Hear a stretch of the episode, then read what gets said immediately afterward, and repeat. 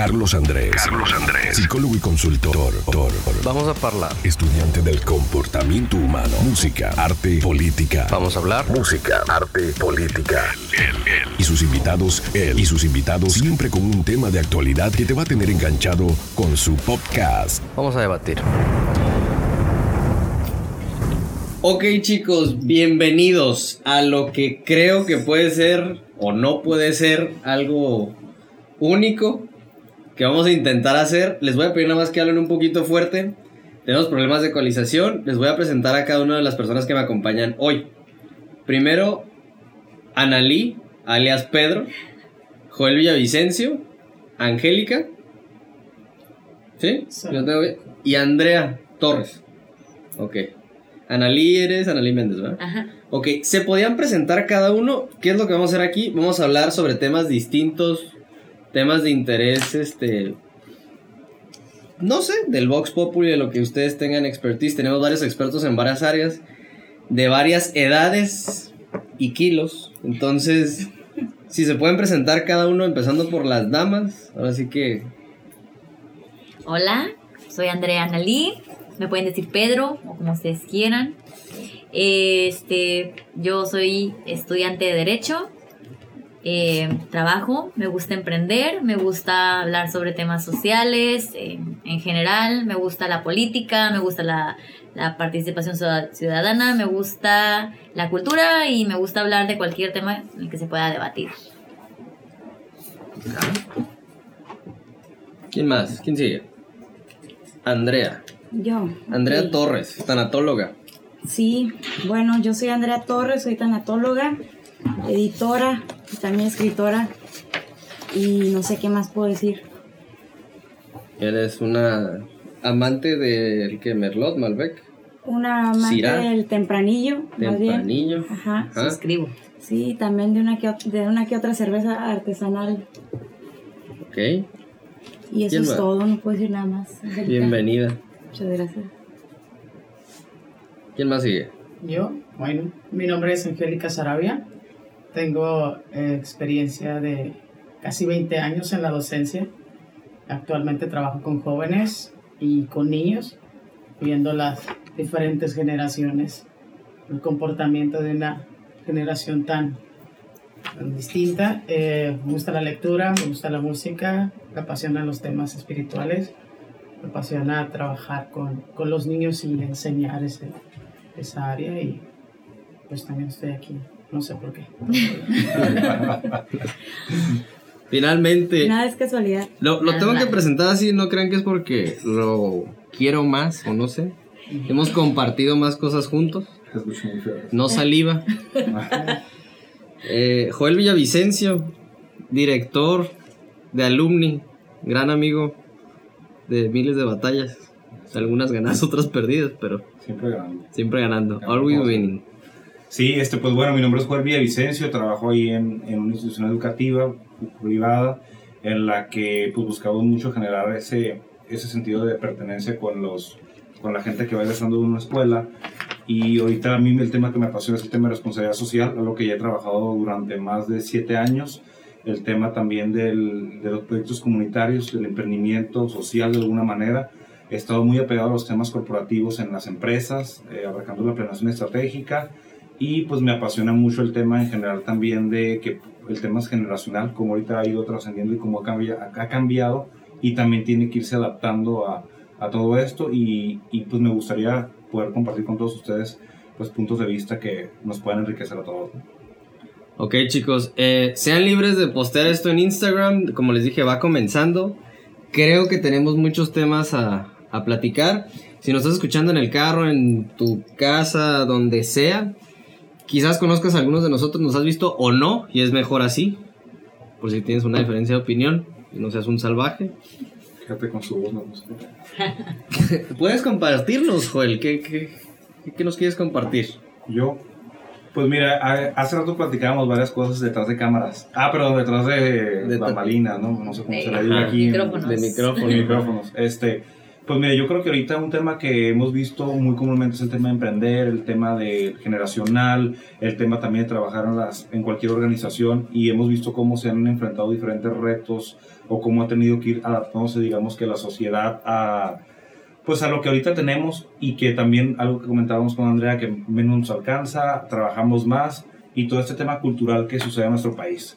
Entonces yo algo que mencionaría ahorita es eh, que cada uno trae pensamientos tan distintos que estamos en una brecha tan, tan mezclada también, o sea, a la vez que tenemos influencias tanto de los millennials, centennials, todo el mundo habla de ellos, este, ya llega un punto en el que las empresas están enfadados de, de, escuchar tanto, ¿no? O, o, nosotros también, pero pues es, un, es algo que ya es real y ahorita lo tenemos que estar enfrentando de alguna manera, pero yo creo que un reto grande eh, ahorita es el tema de cambiar un poco la perspectiva de las personas para que empecemos a involucrarnos más en lo que sucede en nuestra comunidad. Entonces, eh, cualquier tema, cualquier tema que haya. Y aquí, no sé, Andrea, tú comentabas un punto bien importante este, acerca de, de la cultura, que es un tema de cultura en México. Entonces, no sé tú, ahorita que si quieres a lo mejor platicar un poquito de eso, este, ¿cómo ves tú el, tema de la cultura? Tú que eres la más joven del grupo, este, a punto de egresar de una carrera pues, que te enseña prácticamente el tema de la ética y la moral en muchos aspectos. No sé qué nos puedes decir. A mí, antes que hablar de la cultura en sí, me gustaría tocar el tema del emprendimiento hoy en día con los millennials. Hay una cosa bien, bien rara que sí es cierto, ahorita todos somos empresarios. Y qué padre, porque todos se atreven. A lo mejor algo que no se atrevían, este, y no yéndome tan atrás, sino que a lo mejor eh, generaciones de hace 10 años que ya podían como que saliendo de su carrera y empezar a emprender y, empezar a hacer cosas, ahorita lo hacemos porque es como con las redes sociales y con, toda la tecnología que tenemos ahorita. Ay, perdón. ¿Qué? Me distraje. Este, con toda la tecnología es bien fácil empezar a emprender y es bien fácil dar a conocer algo que, ¿sabes que Yo voy a ganar esto y voy a vender esto, voy a crear esto, voy a... lo que sea el rollo es que se perdió la conciencia social por estar nada más enfocados en el emprendimiento y en el yo, yo, yo. En el yo empresario, yo quiero crecer, yo quiero crear, yo quiero tener. Y no hay empresarios responsables con la sociedad. No sé si se han dado cuenta de eso. Estamos creando empresarios, digo estamos creando porque todos como sociedad estamos impulsando a que se vayan creando más empresarios, pero no estamos creando empresarios responsables que digan, ok, ¿en qué puedo ayudar yo como empresario que tuve éxito? ¿Qué voy a hacer por mi sociedad? No nada más crecer yo solito. Entonces creo que eso es un tema en el que todos estamos involucrados y en el que, ok, ya, ya, ya somos empresarios todos, ya, ya somos capaces de crear. ¿Y qué vamos a aportar? ¿No? Creo que ese es un tema que se debe de, de llevar como, como bien enfocado y como tomarlo en cuenta porque es algo que a la larga nos va ya nos está empezando a destruir como sociedad y a la larga se va a agudizar, ¿no? Sí, precisamente em, estaba escuchando una conferencia de la generación Z y habla sobre eso, ¿no? Que es una generación creativa que emprende fácilmente, ¿no? Porque tiene todas estas, hablan de que tienen cinco pantallas, ¿no? El celular, el iPad, el... el, el la computadora, etcétera, y tienen una forma de emprender increíble, o sea, fácil, rápido y desde casa, desde, su cama, ¿no? Básicamente, y hacer, y hacer dinero, o sea, hacer empresa, pero que carecen de valores y sobre todo de empatía. Entonces, también comentaban que están muy enfocados a apoyar el medio ambiente, o sea, todo lo que es ecológico, pero no apoyar a los demás. Entonces, esa empatía que, es no tener eh, como conciencia del dolor del otro, no la tienen. O sea, son capaces de ver en las redes videos en donde hay gente sufriendo y no tienen, no tienen esa conexión, no logran hacer esa conexión. Entonces es muy interesante lo que comentas, ¿no? Y cómo se relaciona con, con el cambio de emociones que hay de una generación a otra, con la visión o el enfoque que tienen en ciertos valores que se están perdiendo, como la familia, por ejemplo. Sí, y por ejemplo, no sé, Angélica, tú que trabajas con niños, porque esto es un tema de que les enseñemos y eduquemos desde muy pequeños para que ya, digamos, que sea parte de su vida, ¿no? De su estilo de vida también. ¿Cómo ¿Realmente ves que en las escuelas está sucediendo esto? ¿O cómo lo crees que lo están aplicando Sí, no, definitivamente. Veo eh, primero la cuestión de, de emprender es desde los niños, los jóvenes ya están con esa inquietud, pero ahorita me lleva más a la reflexión so- sobre los valores, porque, porque los papás y el niño, pues el niño ahorita en la generación que se encuentra, pero nuestros, los papás son los, los millennials. Entonces, eh, están, estamos en esa, en esta, ellos son en esta, en esta generación quienes están educando a estos niños y, y en donde logramos identificar esa carencia de valores y esa tensión materialista, porque ahí hay un enfoque material constante. Los niños hablan de, de pantallas que tienen en casa, los niños hablan de las habilidades que han desarrollado ah, para comunicarse, le comentaba yo a Andrea, o sea, ya no quieren usar teclado, ya todo es con una, un control remoto y para ellos es mucho más fácil, cosa que para nosotros pues, no lo es. Pero entonces desarrollan otras habilidades, pero yo sí veo, veo en gran parte esa, esa cuestión de, de los pros, algo tan positivo como es el ser emprendedor, pero también ver ahorita las, este, la cuestión de los valores, que es lo que está, los que están formando a mis niños, a mis alumnos ahorita, es esta generación de millennials, ¿qué nos está fallando? ¿En qué momento se rompió esa, esa conexión social? Esa conexión social, ¿en qué momento se perdió la empatía? ¿En qué momento de la historia, en qué momento de la historia de cada uno de ellos se pierde ese hilo? Entonces, digo yo, eso se me lleva mucho a la reflexión con lo que ustedes están comentando. Sí, yo también concuerdo mucho con lo que ahorita men- mencionabas, un punto importante que estábamos diciendo antes, que lo relaciono con el tema económico, ¿no? Tú mencionabas, Andrea, es que el éxito lo relaciono con el tener dinero, ese es el éxito, este, y como que ya van creciendo con eso y buscando esto en el que pues, tener para ser independiente, cuando eh, el hecho de abrir un negocio, trabajar por una empresa, no es necesariamente que vas a ser rico, o sea, tu éxito puede ser hacer tu pasión, este, trabajar tu, trabajar, caerte, fracasar, mejorar, emprender otro proyecto, pero también va mucho acerca de tu conciencia, porque te haces más resiliente también, entonces eso es vital, la actitud de las personas, ¿no? Que ante el fracaso, ante el éxito también, y porque el reconocimiento, como esas personas que a lo mejor les llaman ahora influencers, ¿no? Que unos fueron muy exitosos por temas, por la merca que le pusieron, lo que tú quieras, pero a fin de cuentas ahorita están impactando esas masas, ¿no? De personas que digo yo, como el contenido que a lo mejor no es de tanta calidad, pero sí de una calidad audiovisual excelente, sin embargo no de un contenido de aportar a la sociedad a veces tan bueno, pero es lo que está viendo la gente. Entonces, todo eso va influyendo, como los videojuegos, el hecho de matar a alguien y que ganes dinero, que ganes y con otras partes del mundo, son otras culturas también.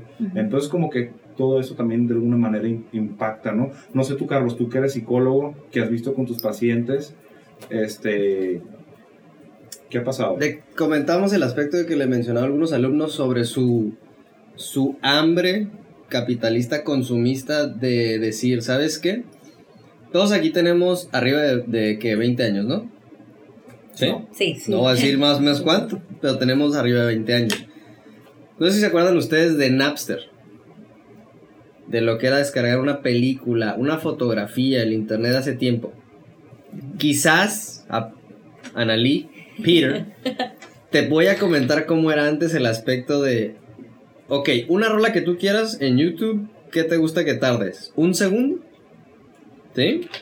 Ok. Entonces ahorita, dile a un chavo que se tiene que esperar para ver el próximo capítulo de Game of Thrones, descargarlo, lo que sea X, tres semanas o dos días o 15 horas. ¿Qué era lo que hacía eso? Pues también el aspecto que decías de resiliencia era el niño, cuando te dicen los papás que yo nunca veo, ya no es un no. Porque ya es satanizado el no. Es, ahí te va la tableta. Ahorita no. Entonces, ¿qué hace eso? Cuando al niño le digan, lo he visto en los trabajos con este distintas generaciones, llega el chavo y dice, para empezar tiene una idea errónea de cátedra educativa que le están dando, como que bueno, eso hay algo principal, ¿no? Eh, quiero ganar 30 mil, 40 mil, 80 mil. Mm, ¿Qué experiencia traes? ¿Qué onda? No, pues Pasan seis meses, un año, y ahí dice, oye, ¿qué onda? ¿Ya me toca el bono? ¿Bono de qué o por qué? Dile, a los, dile al niño que nunca le pudiste decir que no, que llega al trabajo y que le dicen, oye, pues qué onda, ya. Y yo estoy viendo siempre a los niños cuando le dicen, no, pues ¿por qué? Bueno, ¿por qué? Es el trabajo normal ordinario. ¿Quieres algo más? Haz algo extraordinario.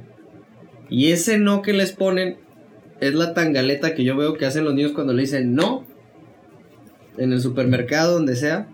¿Qué creas tú con eso? Yo estoy viendo que creas empleados que no tienen resiliencia, que no tienen paciencia.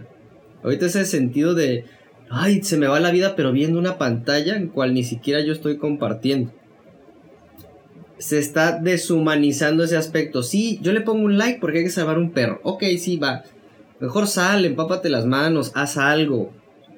O sea, algo que sea más tangible. Ahorita todo digitalizado para yo no tener que salir al mundo exterior.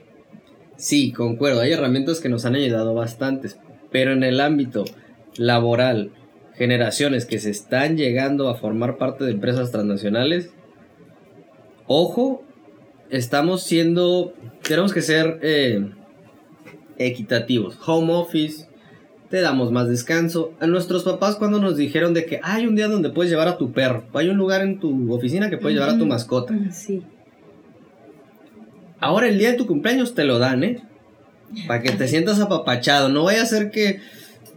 Porque fueron los niños que les dijeron, tú puedes hacer todo. Pero les dijeron, faltó el, te tienes que preparar, te va a doler. El rollo Montessori. A mí se me hace, disculpen, una mentada. Tú compites en algún torneo. ¿Cuándo en las Olimpiadas le dan el primer lugar una medalla y al último? No, señor. Cuando vas a competir por un empleo, te dicen, ah, ¿sabes qué? Vamos a jalar a los otros 15 que entrevistamos y también te van a ayudar y van a estar contigo. Ah, ok. No, pues no, eso no existe. Entonces, mi generación, yo lo hablaba con un, un gerente, tiene unos 75 años. Las de la Gran Guerra, The Great War, sea, eran generaciones que se fueron a pelear, regresaron, hicieron su casa. Sí, concuerdo, económicamente era otra la situación. No había cierto boom económico, había cierto boom económico. Ahorita lo que quiero ver es las generaciones, ya casi es todo con pincitas. Cuando mis papás me decían, es que yo no me acuerdo, o sea, yo sí tenía como que malestares, pero nunca le podía poner el nombre de estrés.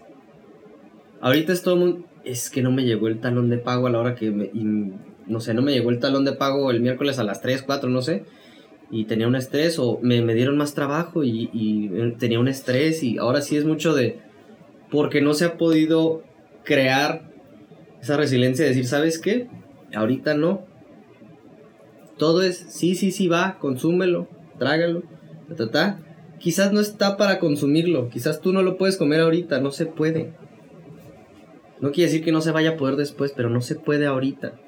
Es lo que veo siempre con papás, digo, yo no soy psicólogo infantil, pero veo reflejado en casos de, oye, qué padre presentación y todo esto. Oye, ¿y nos van a dar el proyecto?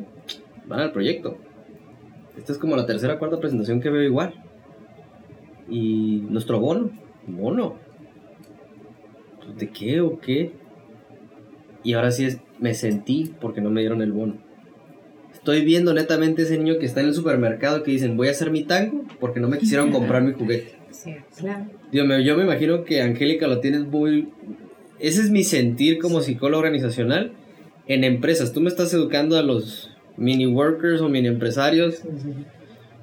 Digo, ahorita también es otro animal. El emprendedor es otro animal. No sé quién de aquí ha emprendido negocios, fallado, te ayuda. Por eso el emprender no es para todos. Es tragar un tiempo, po, Sí. ¿sí? Y seguir y seguir y seguir. Y tú dices, ¿sabes que Lo que me apasiona me va a dar, pero ya pagué nómina y me quedé con 5 pesos en la cuenta. Y es otra vez y otra vez alguien que no sea resiliente a eso, que no diga, ah, es que me tengo que amarrar el cinturón. Yo les digo a los chavos que van saliendo, no la vas a hacer. Es que no hay una fórmula y, oye, pégale, quizás, no sé. Es que alguien puso un algoritmo y todo esto.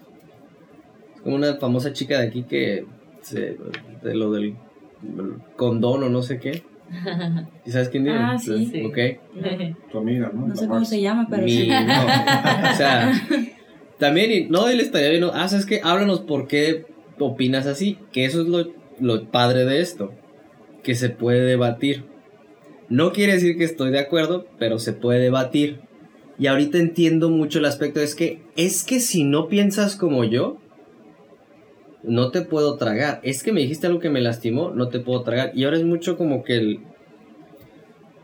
Las personas, ahorita todo es con pincitas. Oye, pero ¿cómo? Tú eres psicólogo y esto. Sí. Pero es que también el mundo, ¿por qué crees que mucha gente está en ámbitos muy, este, ya representativos de depresión, de ansiedad, a niveles que yo no había visto? Pues porque ahorita no les enseñaron a primero decir, ¿sabes qué? No. Nunca les dijeron. Nunca les dijeron. Digo, no sé, me voy a entrar en un tema. Joel y yo somos hijos únicos. Entonces mucha gente, no, pues con los hijos únicos no te metas porque no... Quiero pensar que la formación en lo que decíamos, o sea, hubo culturalidad en mi, en mi familia, gracias a Dios, hubo educación, pero también hubo de que, ¿sabes qué? Yo quiero hacer esto. Ah, ¿quieres aprender piano? Órale. Seis semanas. Ah, ya no, es que el profe. ¿No? ¿Quieres aprender piano o no? Pues sí, pero ¿quieres o no? Mm, Tienes que esforzar. Tienes que da- dar ese extra. Pues en nuestro caso, yo creo que eso nos, nos salvó. Digo, Sí, sobre todo aparte también tiene que ver cómo te crian tus papás en- y también la personalidad de tus papás. Por ejemplo, mi mamá es bien social, es bien positiva, siempre es como que sí, hijo, sí se puede, sí se puede, pero mm, a, a tú mismo, ¿no? O sea, ¿sabes qué? Ya tienes que 17 años, ya no te voy a dinero, cómprate lo que tú quieras, este, si quieres, con tu dinero, pues ponte a trabajar, a ver cómo le haces. Y no tenía trabajo, ¿no? Siempre me apoyó en todos mis proyectos, pero pues llegó un, un poco la, la manera de, de ser recíproco, ¿no? Y de retribuir también a la casa, porque es compartido el esfuerzo a fin de cuentas. Este, pero sí, yo creo que pues va mucho, muy apegado a los valores que te educan en casa porque la escuela pues es una herramienta nada más a, a desarrollar tus habilidades también. Este, obviamente hay parte de formación humanista que te enseñan a ver la, realidad desde otra perspectiva, pero también lo que siembras en casa pues es lo que va a formarte hacia afuera, ¿no? Entonces, si no hubiera sido narcotraficante, pues muy probablemente hubiera pensado en dedicarme a lo más fácil, a lo mejor no a la droga, pero sí a la gente que, pues a otro estilo de vida más fácil, rápido y otras formas de tener dinero y capital, ¿no? Este, ¿Qué es lo que comentaba Analí, no? O sea, de ahorita pues es muy fácil. Los, los chicos, ¿qué quieren? ¿Qué es lo que quieren? A ver, chicos de tu edad, ¿qué, qué es lo que... Ahora sí que tú eres la vocera ahí. Eh, ¿Qué quieren? ¿Quieren dinero fácil? ¿Quieren el éxito ya? ¿Así? Ya Por quiero abrir un esos- negocio. Esos virales o- Reconocimiento también. Sí, reconocimiento. Que digo, como humanos todos queremos por naturaleza reconocimiento y aceptación, ¿no? Pero ellos lo buscan de una manera, ¿por qué no me aceptas?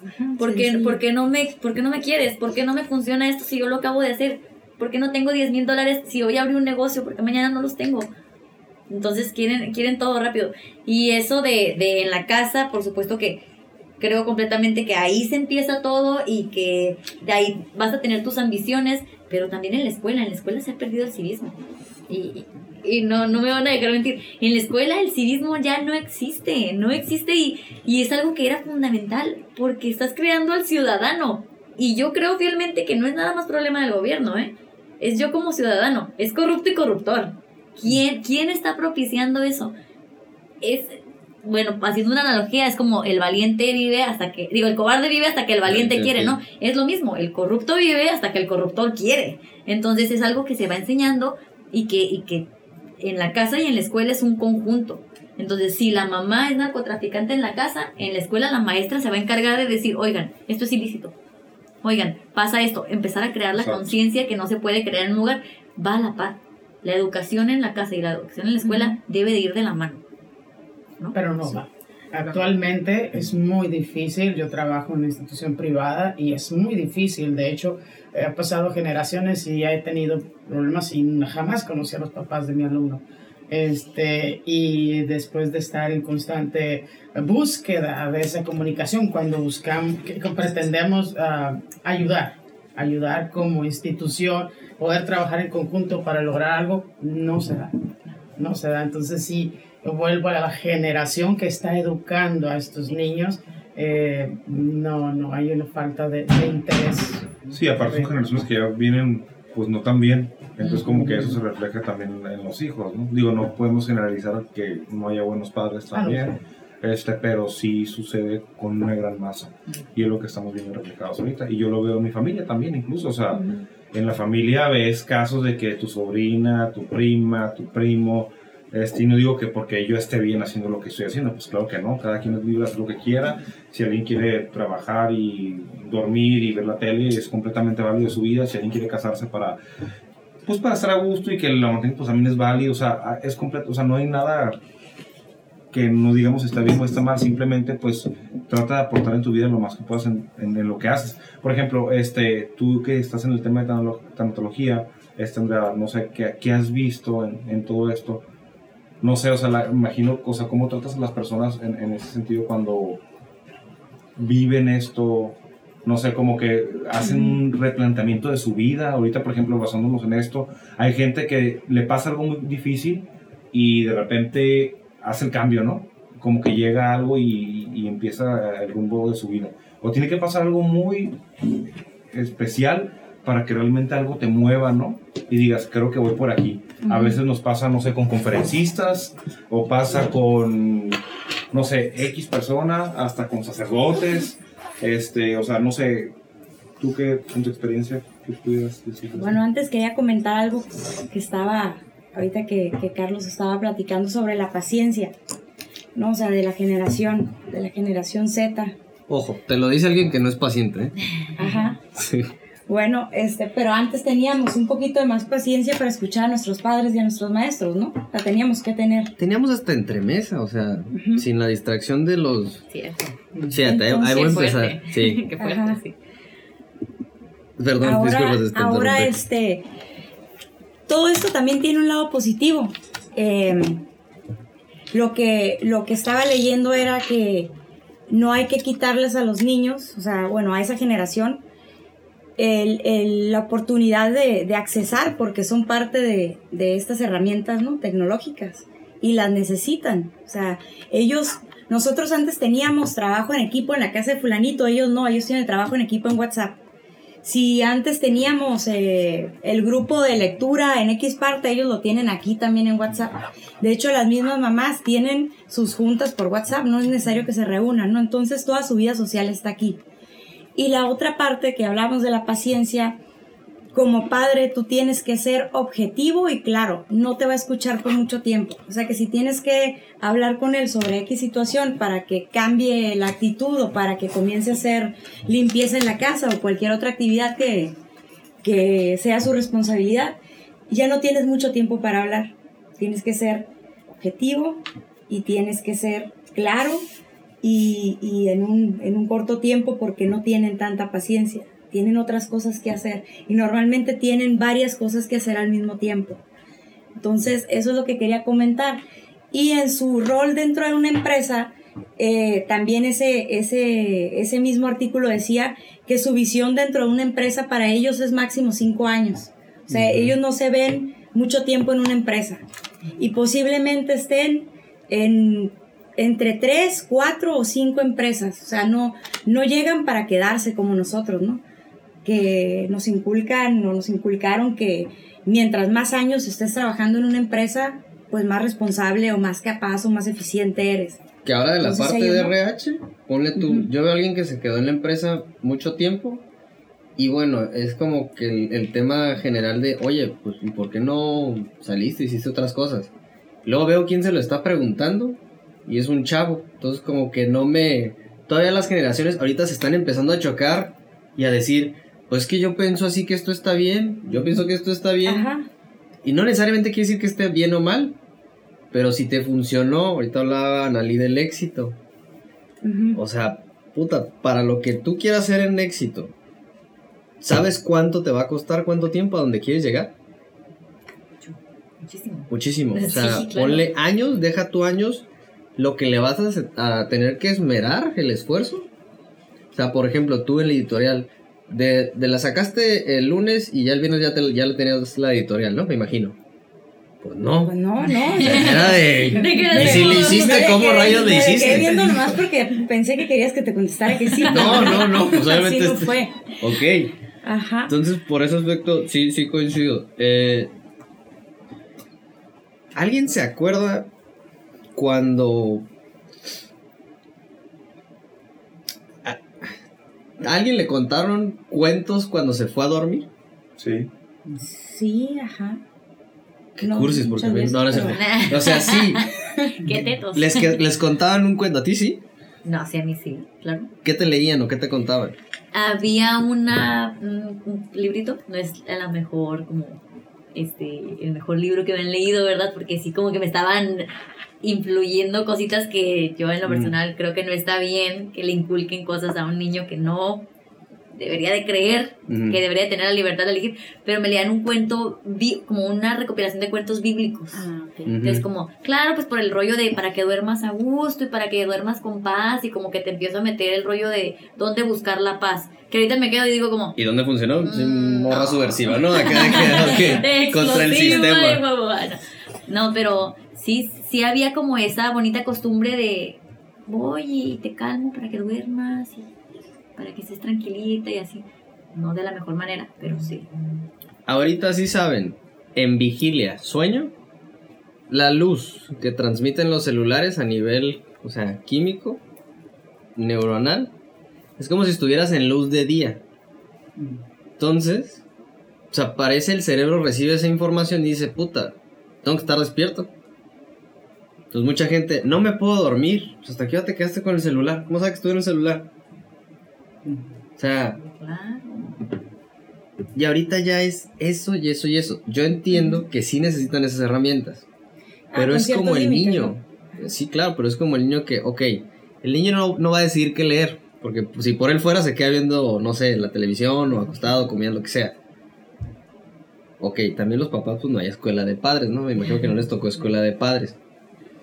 Pero de cierta manera, al menos, oye, pues la interacción. Ahorita quiero que vean una pareja netamente en algún. pa- Yo soy muy fan de eso de. Me encanta Disney. Más que nada, pues sí, fast pass, esperar gente. Vas viendo la interacción entre familias. Porque ahí también ves la transculturalidad de los asiáticos, los japoneses, los árabes, este, los, ah, también hasta reli- religión, el mexicano, el americano, eh, hasta el pocho, que, o sea, es algo distinto a uno. Va- observen, no se vayan, claro, en Calimax, algo así más cerca. Vayan a un parque, algún centro comercial. ¿Qué tipo de conducta referente están haciéndole al niño? ¿Y cuántas veces ven al niño con el aparato? También mencionaba Angélica, sí, pues es que las generaciones ahorita pues ya son... O sea, ahorita estás viendo papás de que 22 años, 23, 24. Aquí, pues, ¿quiénes tenemos hijos? Ah, ¿Uno? Yo, ¿Cuántos? Una, ¿Una? ¿De qué edad? 18. 18. Ajá. Ponte a, ref- o sea, a reflexionar cómo es distinto a ciertas mamás, papás, cómo interactúan. Porque antes esto no existía. No. De Esto hecho, no a- ella le tocó este un, un videojuego que se llama Vitec o Vitech. No, no lo recuerdas. Que era como una especie de. tablet, ¿no? Tipo, un- ¿No? Era como una especie de videojuego con consola, pero te enseñaba a leer. Y no pegó, ¿no? O sea, estuvo Ah, nomás como, no sé, unos Sí, 3, educativo. 4 años en el mercado y después desapareció. Y nunca pegó. Nunca pegó. Yo creo que ya no, ya no seguía, o sea, ¿no? Cambiaron, después cambió radicalmente la tecnología, entonces eso era más de nuestra generación que de la de ellos. Es que, por ejemplo, me pregunta alguien, oye, ¿por qué nuestros papás leían tanto? ¿Qué iban a hacer? Pues, ¿qué, qué iban a hacer? O sea, Ni tele, ni internet. ni tele, ni nada. Pero ni fíjate internet. que lo de la lectura también es un valor, ¿eh? Es Mm, un valor porque, mi hija lee mucho más que yo. Y lee de, del libro, no de, no de la tableta, ni, de otra, ni de otro aparato. Entonces también eso es como, esos son herencias de, de la familia. Eso sí es importante que se conserve, ¿no? O sea, ciertos, ciertos valores, eh, que más, Eh, alguna, no, no, no valores, sino eh, actividades o momentos de familia. O sea, hay, hay cosas que sí debes de conservar y que sí debes de, de transmitir como una herencia y otras que, que se van a perder. Pero en, en mi caso yo siempre le inculqué la lectura, la actividad de la lectura, como a mí me la, me la, me la inculcaron, ¿no? O sea, entonces este, ella sí lee mucho. Pero pues igual, es, no todos son así. Ahorita, eh, hace unos días vi un anuncio de esos de los ads que te salen en YouTube y cosas así, que era un niño como de un año. Que ahorita los niños, ¿están de acuerdo que los niños de un año saben usar una tablet? Ah, sí. ¿Qué onda que los niños de un año saben usar una tablet, no? Eso me tiene impresionada a mí, pero es normal ahorita. Yo no, no lo había visto así porque pues no soy mamá, entonces no me había fijado y está impresionante. Decía que tus hijos no sean zombies de YouTube. Y era como una app donde te ayudaba a que el niño coordinara cómo armar un, un pececito. Y dije, Ajá. wow, qué padre. Qué padre porque eso sí es como estimulación temprana, ¿no? A la puerta de, ni siquiera a la puerta de tu casa, en tu cama. O sea, tú, tú puedes traer a tu bebé y ponerle tu tablet y estimularlo tempranamente como en muchas, hemos visto, bueno, yo he visto como que, bueno, antes veía eh, ciertos como locales de estimulación temprana. Ven y trae al niño. Y jugaban los niños y de hecho todavía hay Jamboree y ese tipo de cosas. Y ahorita que lo puedas tener en tu casa, qué padre. Y qué padre que puedas ir como, como al niño sensibilizándolo y, y estimulándolo y así. Pero las personas que están educando eso no están como, no, no sé si decir capacitadas, porque pues no, no hay papás capacitados, pero, ay, ¿qué voy a hacer? No, ponle al niño el baby shark y aviéntalo. Ajá. No usan la tecnología para lo que pudieran usar. Y, y no, no hemos llegado a ese punto de desarrollo social de decir, voy a juntar la tecnología con la moral, con la ética, con todo esto para hacer un boom y hacer que la tecnología funcione de una manera increíble. Ese, ese creo que es el problema, el verdadero problema. El mal uso de la tecnología, la sobreinformación y el mal uso de la tecnología al mismo tiempo. Sería en cuestión de, bueno, en la escuela, digo, es que, bueno, sí, oye, la implementación, y luego me voy, a- voy recordando de algún libro que dio en un cuaderno, que el nivel de calidad era, no sé si lo vieron, fue año antepasado, pasado, que decía un niño, mamá, ¿por qué tiene seis dedos en la anatomía de las falanges del- de los dedos? ¿Sí no, no ubicaron eso? Sacó Secretaría de. Educación Pública. Ah, sí, que ve un dedo más. Salió un dedo de más. Y luego empezaron a ver ortografía y también. Era, un, era algo estúpidamente feo. En ortografía. Entonces, vete dando cuenta. O sea, si ni siquiera tenemos la herramienta, la persona capacitada para eso. Yo por eso mi pregunta iba con Angélica. Mm, tengo conocidos, amistades muy buenas, que trabajan en el área educativa para este, chicos en, en- en los ejidos, ¿no? Sector público. Me dicen, es una, es una...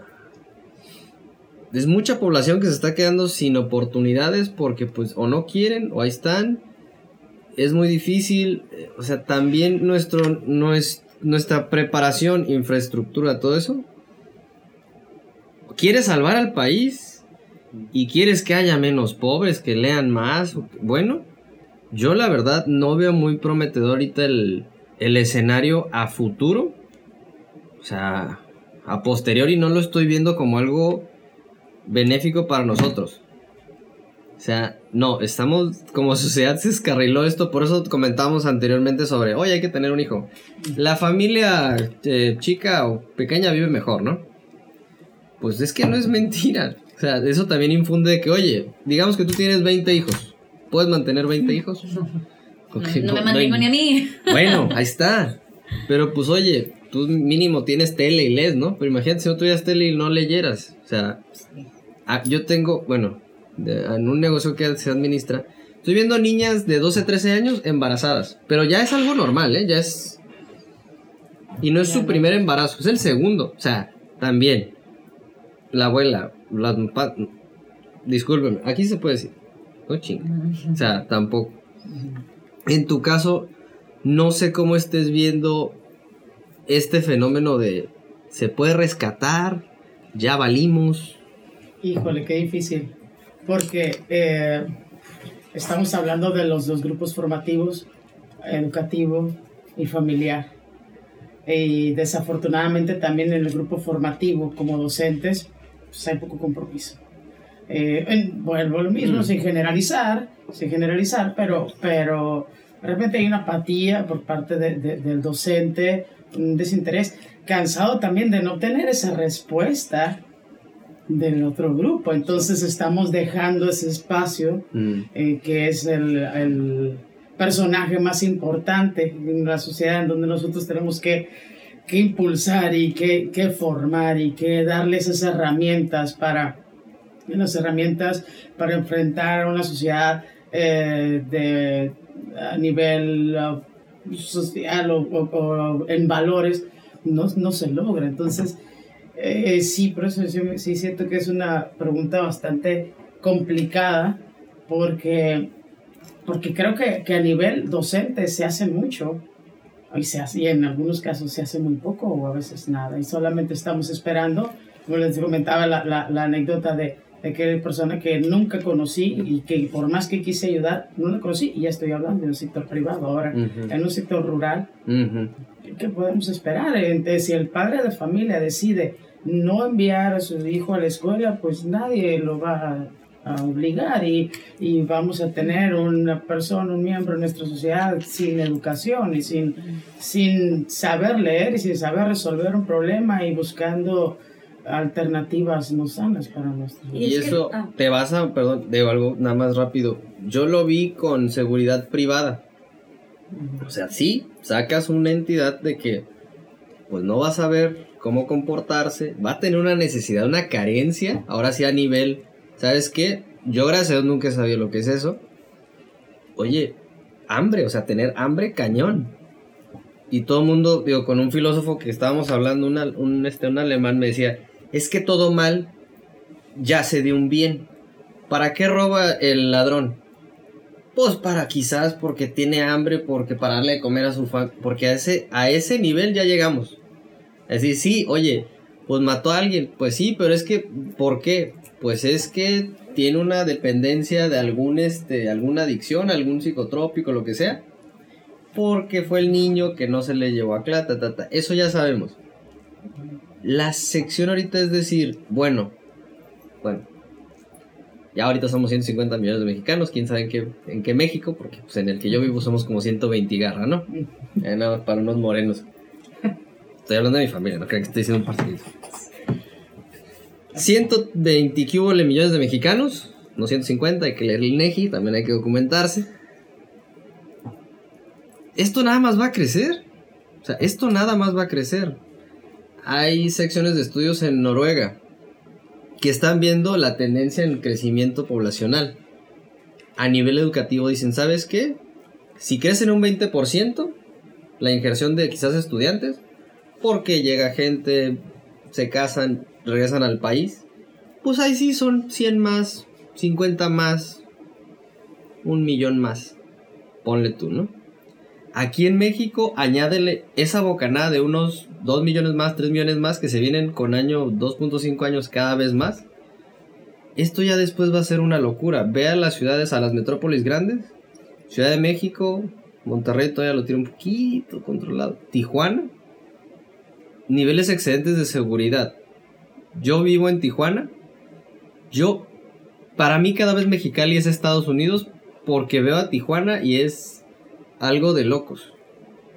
Niveles de educación también muy importantes ahí. Son de los que menos pueden lograr llegar a las... A, ¿Cómo mencionaba una maestra? A, ahora sí que tomar la clase en el aula. O sea, de seguimiento, algo así como que no están llegando. Sí empiezan, pero ya se, ya se están este, desfalcando, ya no están llegando. Entonces yo me pongo a pensar,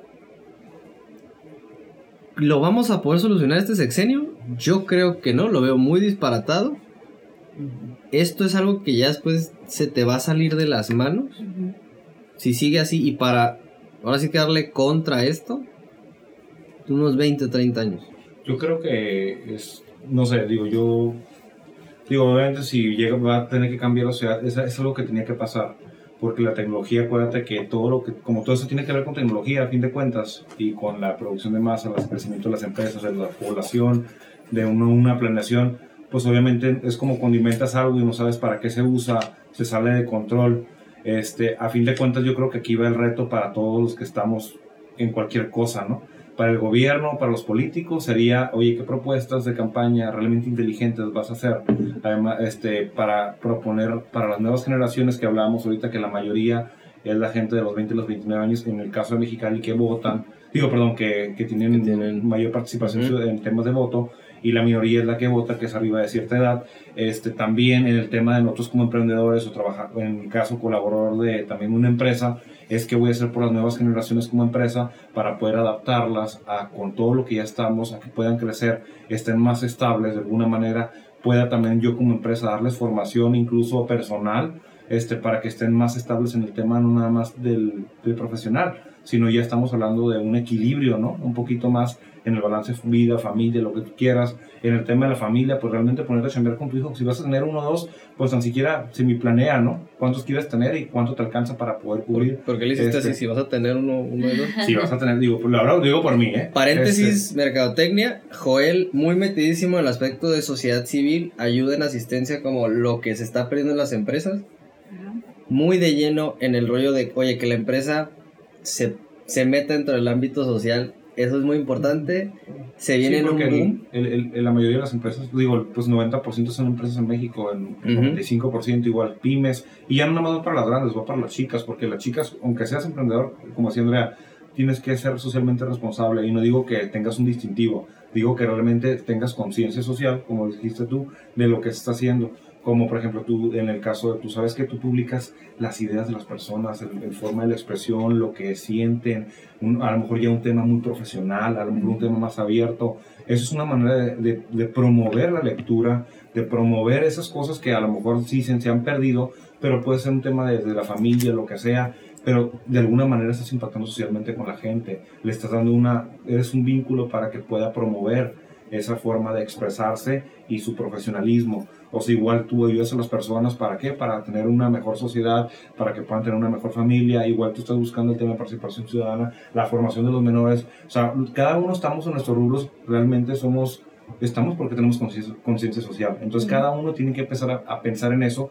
No se va a dar rápido, yo creo, pero creo que por algo va. O sea, ahí va, poco a poco, pero creo que tenemos que ser más inteligentes nosotros porque a fin de cuentas son las generaciones que los que vienen de los 20, los 40, 50, los que tienen que ir haciendo y adaptándose a eso, porque si no nos adaptamos no va a haber comunicación con la familia, porque ahorita ya cuántos roles ya no- o preferencias, por ejemplo, ya no hay este, de algún tipo y a veces están sucediendo ya los papás, algunos del machismo, lo que sea, no que no quiero meter mucho en ese tema, pero me refiero a que debemos de, de entender más a, a esas personas, ¿no? Por el tema del suicidio en las universidades, eh, lo platicaba con el TEC de Monterrey, el índice en el TEC de Monterrey era muy elevado, ya pusieron un tema de terapias, en CETIS este, desconozco si ha habido casos, pero el tema de la de depresión, o sea, esas cosas que parece que no salen en la, porque no, no se escuchan tanto en las notas, pero es algo bien, bien importante y estamos hablando de un profesional y ese profesional si traía un problema, pues cómo va a ejercer su, eh, su trabajo, ¿no?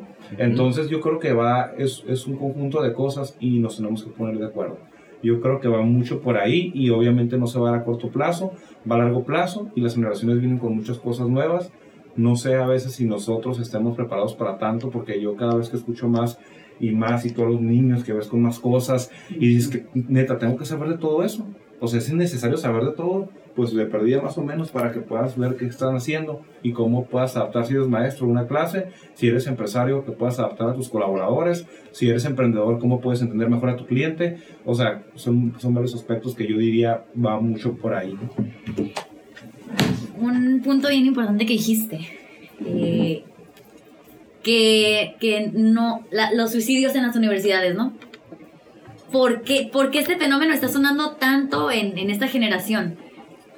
Algo, una frase bien, a lo mejor un poquito quemada, pero que, que marca mucho, que no es nueva, de Albert Einstein. Si juzgas a un pez por su habilidad con una bicicleta, sí, ¿no? Era algo así. Era una ardilla, pero sí era. sí, era un pez, era un ajá. animal tratando de hacer algo Sí, que no puede hacer un animal. Aquí se las tengo, van a decir que soy Ah, brujo, ah, de, pero de- sí. de escalar un árbol, ajá. Este, pues siempre va a pensar que es un idiota. La generación Ajá, de hoy, si la quieres evaluar, ah, ajá, ¿Cómo era para, para aprendernos? Porque ya no.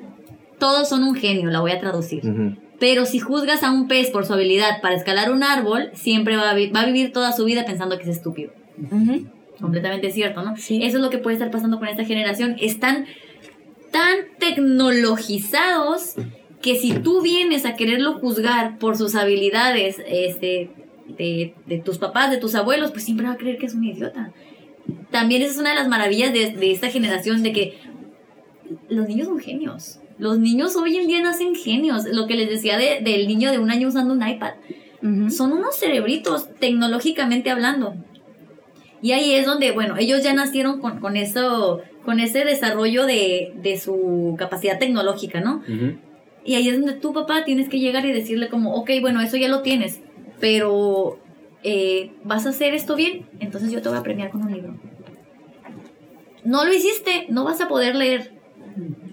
Empezar a premiar, no con algo que ya tienen a la mano, porque no le vas a poder quitar la tecnología, como decía Carlos hace ratito. No le vas a, o creo que tú lo decías, Andrea. Ajá, no le de- puedes quitar la No le puedes quitar algo con lo que él ya nació.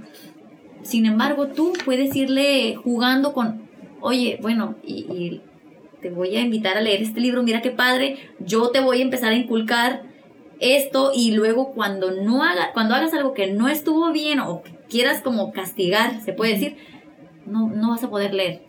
Hoy no vas a leer. Y tú le vas a empezar a meter en el chip el que hoy no voy a leer porque pues no me bañé a la hora que me tenía que bañar. Y empiezas a crear como cierta este, disciplina bien Es aplicada. una conducta reforzante. O sea, antes, en lugar de decir la, la conducta reforzar, que sea como que, ah, un dulce o 15 minutos más de La caricaturas. recompensa. Ajá. Ese, ah, sí, claro. O sea, thinking outside the box, fíjate. Yo creo que si te han de escuchar papás, digo, no saben lo. Digo, me imagino porque papás de que la casa, la renta, todo esto. Y, luego son esos qui- 10, 15 minutos, digo, comentando con parejas que son padres. Me dicen, es que yo sí tengo 10, 15 minutos, pues es como que ya hizo todo. Ese es un reforzante de una conducta positiva que se puede reflejar porque si no, todo se lo podemos dejar las, a las instituciones. O sea, Ajá. Que de hecho es lo que ya comentaba hace rato. De hecho, los maestros, los docentes ya están limitados por los padres. Antes Mm. tenían un poco más autoridad y ahora no. Ahora el padre de familia eh, defiende la conducta de su hijo, sea positiva o sea negativa. ajá. ¿no? O sea, porque creen que a lo mejor si no lo hacen pueden causarle algún daño, o sea, psicológico. O sea, ahora los daños psicológicos, si antes había uno, ahorita hay como mil. Y este, y tienes que proteger a tu hijo de esa manera, ¿no? Entonces, de cierta forma, le restas autoridad a los maestros y aprenden, eh, aprenden como, de- no aprenden de las autoridades, no aprenden a respetar. Entonces, la primera autoridad del, del niño, ¿quién es? Sus padres, ¿no? En casa, que es su sociedad. Salen a la escuela, hay otras autoridades que son los maestros. ¿Por qué? Porque su sociedad se hace un poquito más grande, que ya es la casa y la escuela. Y después sales a la sociedad que todos conocemos, y si no sabes respetar la autoridad, pues entonces algo está mal desde el principio. Y este y sobre las recompensas eso es eso es algo muy bueno, ¿no? Lo que comenta yo, yo todavía me quedo una Eh. duda desde el principio, ¿por qué Pedro, no? Pero luego me lo Porque inclusión. Empezó Ah, también en un sector que yo me acuerdo que estaba este, platicando con un nutriólogo que me comentaba, oye, en lugar de, ¿sabes qué? Si a ti desde pequeño te dijeron, oye, fruta, fruta, fruta, fruta, y le vas, nada que las papilas gustativas, bueno, fruta, fruta, fruta. Ya después el niño solito llega y, oye, fruta. No, ¿sabes qué? Solo dos frutas. Cuando es meramente sano, ¿no? O nada más una fruta. Ay, pero pues yo quiero mi fruta. Pues está bien, en lugar de, oye, algo rápido, que se lo tome ya, que se lo coma. Eso quizás me puede hablar a mí o como psicólogo sería de papás flojos. O sea, tú lo trajiste aquí, tú te vas a ir, sea, tan, tanatológicamente hablando, la crisis esperada sería que pues, los papás fallezcan antes. primero. Pues eso es lo que vas a dejar de tu hijo, ¿no? ¿Qué tanto lo quieres? Por eso decía yo, si lo quieres traer a este mundo, a veces les pregunto de que, oye, pues, ¿estás seguro que quieres ser papá? No, es que un hijo, yo, es que también hay popós, hay, hay que llevarlo, hay que llevarlo del fútbol, hay que clases de piano, francés, me estoy hablando de mi caso, ¿no? Va a vivir traumas, le van a romper el corazón por primera vez en su vida, o sea, me hablo de otras cosas, digo, generaciones. yo soy este hijo de padres divorciados, mamá y papá, porque ahora sí se tiene que decir mamá y papá, ¿no? Tengo ningún problema. Yo vengo de un matrimonio donde pues se separaron y se divorciaron. Soy hijo único. Porque tú y yo compartimos algo similar. Ajá. Como lo conllevaron conmigo, yo creo que estaban a años luz, porque la primera psicóloga que me dijo, ¿y cómo es el odio ante tu papá? Ya, chinga, ¿cómo que el odio entre mi papá? A mí cuando me dijeron, tu papá, me sentaron, ya no voy a vivir en esta casa, ta, ta, ta, ta, te sigue amando, sigue siendo tu papá, porque eso sí, me acuerdo mi mamá siempre le dio lugar a mi papá, mi papá siempre le dio lugar a mi mamá, jamás dio un golpe, jamás dio un grito, este, gracias a Dios porque ese fue mi caso, ahorita veo algunos papás de, oye, pues me fui y no le hablamos y no sé qué, y tú dile al niño que no le sabes decir que no, oye, ¿dónde está mi papá? Que sea después transgresivo, que sea después subversivo. La educación, como bien me dijo un maestro, un americano, no está en las aulas primeramente, está en la casa. Ahora tú ve viendo, si no tienes ni siquiera control de cuántos chicos estás pariendo, una casa que la tienes así como que desbaratamos y luego es que es que yo y humildad y no, o sea, también, ¿qué tan maduro eres para traer gente al planeta? Porque esa gente ahorita en este mundo le tienes que dar armas que quizás eh, generaciones anteriores pues no necesitaban o porque no se les iba a exigir o no sé. Pero ahorita también en algunos dicen, hay que tratarlo con pincitas. Y luego en el otro es, pero ¿cómo que te castigó la maestra? Cabrón, o sea, pues porque te portaste mal. Entonces yo entiendo que va así, como que le dicen que sí, les dicen que no. También el niño, pues, confundido, tiene que estar. ¿Qué busca? ¿Qué es lo más fácil? Tecnológicamente, pues aquí, aquí encuentro todas las respuestas. Me llegó a tocar casos de jóvenes de yo explicándoles cómo fue mi aspecto del divorcio de mis padres.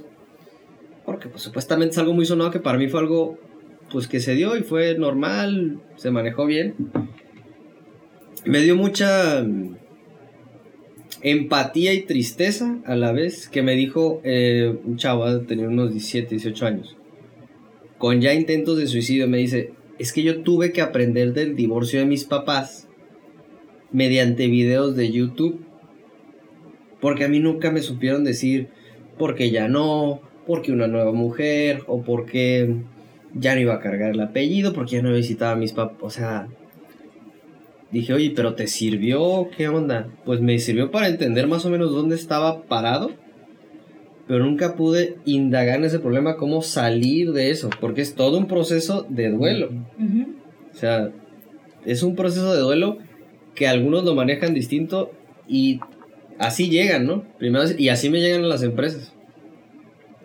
No, pues mis papás se divorciaron y ya, ya algunos ya van haciéndose las ideas de van a necesitar mucho apapacho, va a tener problemas con la autoridad, no, o sea, cada quien.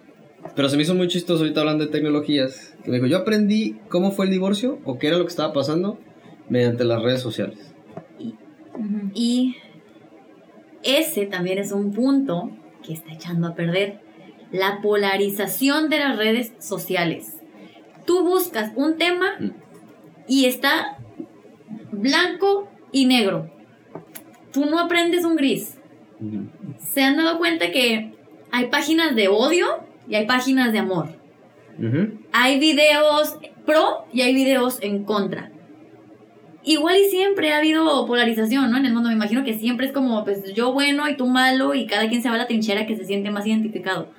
El rollo es que ahorita es tan fácil polarizarte que te malinformas. Y si ese niño está buscando el video del divorcio de sus papás y alguien te va a hablar por cómo le fue al mismo en la feria y dice, no, es lo peor y entonces yo creo que debes de matarte y suicidarte y mm, odiar a todos porque nadie te va a entender. El niño va a crecer, creer pensando eso. Y eso está a un clic de distancia. ¿eh? sí, o sea, y si el niño no sabe cómo discernir ese tipo de cosas, pues sí, se va a ir a la goma o, va a aprender lo mejor que ha aprendido en su vida, ¿no? Sí, o programa su mente para que suceda lo que aprendió del video. Exacto. O sea, cuando cada situación es completamente distinta, o sea, no es ni blanca ni negra, como dices, o sea, por decirlo metafóricamente, tú tienes un color distinto. O sea, el, el divorcio de tus padres legalmente va a ser de la misma forma, pero la manera en la que tú lo recibes eh, va a depender mucho de las herramientas emocionales que tú tienes. Y esas herramientas emocionales, ¿quién las proporciona? Pues los padres, ¿no? O sea, depende de la edad que, que tenga esta persona de la que estamos hablando, ¿no? Chicos, eh, lo voy a tener que cerrar ahorita por la hora, que la vamos a pegar a la hora. Ok. Vamos viendo más menos tiempos. Este, nada más les quiero agradecer por lo que, que compartimos. Este, parece como ya se pueden ir todos, vamos en paz, ¿no? La misa ha terminado. terminado. Este, les quiero agradecer por el tiempo que estuvimos aquí, por lo que me compartieron. Si alguno de ustedes eh, quiere, los que está escuchando, le gustó lo que, lo que estuvieron, este, ahora sí que oyendo, eh, para que dejen su información, aquí tenemos varios expertos en distintos ramos. Tenemos desde Derecho, LAES, el ámbito pedagógico, este, Dirección, Sociedad Civil, Y una sociedad consciente. una sociedad consciente. Este, les quiero agradecer. Este va a ser el primero de muchos. También manden sus preguntas. eh, si quieren seguir a alguien de aquí, posteriormente voy a poner este, digo, con su permiso, redes eh, información de contacto. ¿Por qué? Porque esto quiero que se crezca más. Creo que aquí nos vamos con algo más de poder nosotros debatir, luego esto que se ponga bien, color intenso para ver nuestros verdaderos colores, pero esto es lo que me gusta, esto es lo que a mí me apasiona, a mí me apasiona el comportamiento humano y es en sí eso lo que pues, estamos viendo. Si alguien de ustedes quiere contactar a uno de nuestros especialistas, nuestros este, locutores, les dejo la información. Yo ahorita cierro podcast. Nos vemos en la próxima. No sé si quieren, si quieran despedir con algo, chicos. Analí, Joel, Angélica, Andrea. Este, pues, Manden sus temas. Manden sus temas. Ajá. Que podamos discutir e invitar también a personas, o a ustedes mismos, ¿no? Que traigan y que quieren aportar algo, son más que bienvenidos. ¿no? Y que acuérdense que no es negro, no es blanco, siempre el poder compartir un análisis con alguien más es crecer. El poder Claro. compartir tu idea con alguien más es crecer. Quieranlo o no, ahorita como que más neuronas se movieron, se oxigenó el cerebro. Claro. y Nos queda corto creo- el tiempo, ¿no? Nos va a cortar el tiempo, pero creo que esto va a ser el comienzo de algo muy bueno, algo de que viene preparado, que es gente que sabe lo que está hablando. Y pues chicos, nos vemos hasta la próxima. Dejen sus este, comentarios, sus temas de interés para también poderlos. Y si en dado caso, pues también invitémosle a hablar. Alguien que, ¿sabes qué? Pues yo le quiero decir algo en su cara, Joel. Está bien. No sé. sí. Va, va, va, va. Libertad Va. de expresión. Chicos, pues no- me despido, ha sido un placer, nos vemos en la próxima, que tengan un buen fin de semana y nos vemos hasta la próxima. ¿Listo? Chao.